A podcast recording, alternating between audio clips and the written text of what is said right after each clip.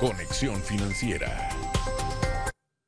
El impacto del coronavirus apenas comienza y de nada vale alarmarse. Sus efectos ya inciden negativamente en la economía y Panamá forma parte de ello. Eso y más lo analiza Carlos Araúz, quien ya está con nosotros en el estudio. Adelante, Carlos. Gracias, Astrid. Hace siete días nos encontramos en este espacio y dadas las estadísticas y la información que se manejaba en ese entonces, pues proyectamos que la siguiente vez que nos veríamos, o sea hoy, ya el coronavirus estaría entre nosotros. Somos región de tráfico natural, para bien o para mal era cuestión de tiempo.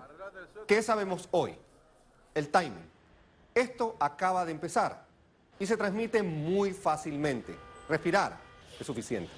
Por ende, no hay que alarmarse si en las próximas semanas hayan cientos o miles de casos. Es altamente probable.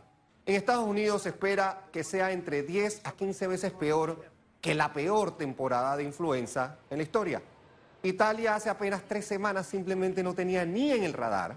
Quizás estaban más preocupados por los juegos de fútbol. No cae en el pánico innecesario que preocupan de esta manera radical.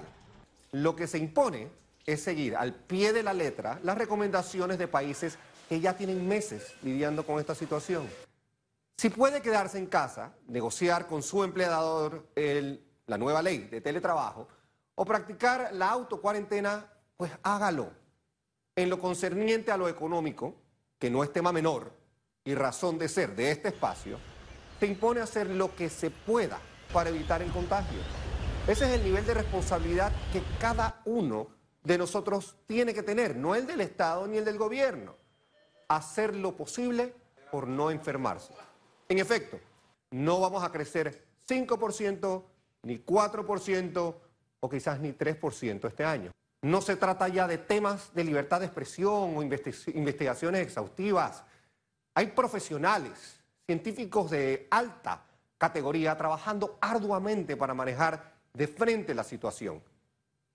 El tesón y la resiliencia nos regulen, así como la responsabilidad y la cautela. De esto saldremos más fuertes y más unidos como país. Esa es mi apuesta.